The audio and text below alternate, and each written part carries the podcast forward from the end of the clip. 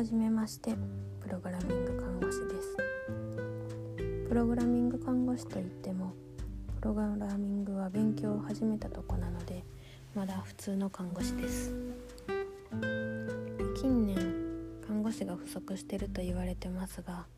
解決せずずっと問題になり続けてるのが現状です。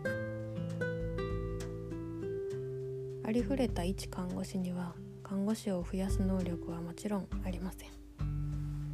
そこで少ない看護師でたくさんの患者さんを見るためにはどうすればいいのか考えました。そのために必要なのは効率化かなと思ってます。医療現場ではもっと効率化できるところがたくさんあると考えていてそのためにプログラミングを勉強し始めています。こでは医療現場の実際や